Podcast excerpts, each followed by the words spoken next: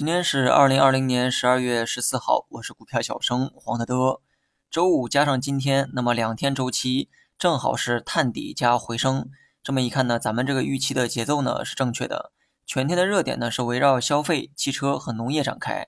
消费里的这个白酒啊，还是之前的那个逻辑，大酒企呢想涨不敢涨，小酒企啊则是毫无忌惮的去炒作，靠炒起来的这个价格呢，它也不怕高，因为有没有价值啊，每个人心里呢都很清楚。日后遍地鸡毛是大概率事件，就是不知道这一天何时到来。在这个热点匮乏、交易冷淡的季节，大资金呢巴不得抱团啊，把白酒的股价呢推上去。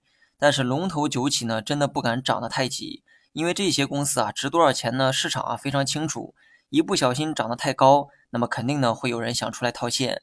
所以短期的白酒呢，在大资金看来啊就是救星，但这个救星呢又不能大肆的去利用，所以呢只好去炒一炒小酒企。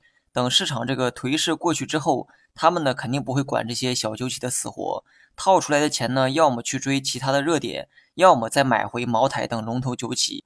所以啊，该怎么去玩白酒啊？你自己呢好好品一品。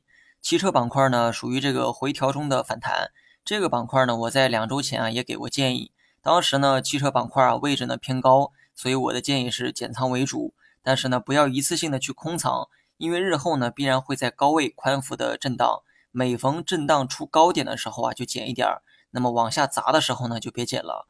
至于目前呢，还处在这个反弹阶段，所以呢，不妨啊先持股观望一下。最后呢，说一下大盘。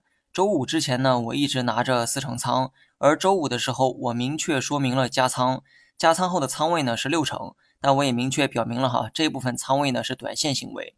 所以今天下午呢，我又减掉了两成仓，继续持有四成。而这些呢，我都在五评里去分享过哈。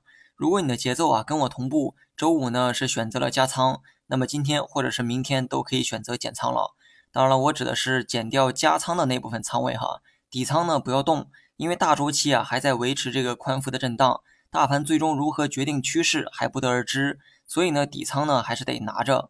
大盘周五呢做出这个止跌动作之后，今天呢是反弹的第一天，虽然这个强度啊没有过五日线。在明天盘中呢，可能会做出击穿五日线的动作。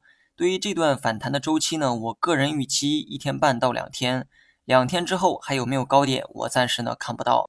如果市场相对强势，那么反弹呢可能会坚持到明天；如果弱势，那么明天盘中呢就可能会出现分化。